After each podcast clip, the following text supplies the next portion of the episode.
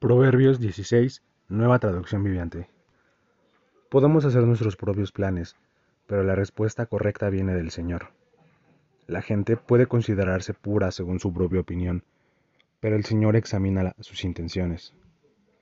Pon todo lo que hagas en manos del Señor, y tus planes tendrán éxito. El Señor ha hecho todo para sus propios propósitos, incluso al perverso para el día de la calamidad. El Señor detesta a los orgullosos, ciertamente recibirán su castigo. Con amor inagotable y fidelidad se perdona el pecado. Con el temor del Señor el mal se evita. Cuando la vida de alguien agrada al Señor, hasta sus enemigos están en paz con él. Es mejor tener poco con justicia que ser rico y deshonesto. Podemos hacer nuestros planes, pero el Señor determina nuestros pasos. El rey habla con sabiduría divina, nunca debe juzgar injustamente. El Señor exige el uso de pesas y balanzas exactas. Él es quien fija los parámetros de la justicia. El rey detesta las fechorías, porque su gobierno se basa en justicia. El rey se complace en las palabras de los labios justos.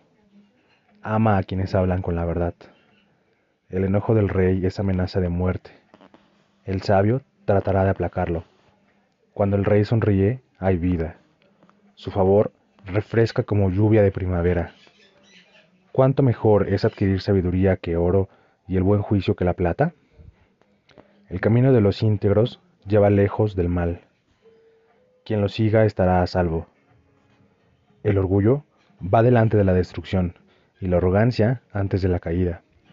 Es mejor vivir humildemente con los pobres que compartir el botín con los orgullosos. Los que están atentos a la instrucción prosperarán. Los que confían en el Señor se, se llenarán en gozo. Los sabios son conocidos por su entendimiento, y las palabras agradables son persuasivas. La discreción es fuente que da vida para quienes la poseen, pero la disciplina se desperdicia en los necios. De una mente sabia provienen palabras sabias. Las palabras de los sabios son persuasivas. Las palabras amables son como las mieles, dulces al alma y saludables para el cuerpo. Delante de cada persona hay un camino que parece correcto, pero termina en muerte. Es bueno que los trabajadores tengan hambre. El estómago vacío los motiva a seguir su labor. Los sinvergüenzas crean problemas. Sus palabras son un fuego destructor. El alborotador siembra conflictos. El chimble, el chisme, separa a los mejores amigos. Los violentos engañan a sus compañeros, los llevan por un camino peligroso. Con los ojos entrecerrados se trama el mal. Con una sonrisita se planean las maldades. Las canas son una corona de gloria que se obtienen por llevar una vida justa. Mejor es ser paciente que poderoso. Más vale tener control propio que conquistar una ciudad.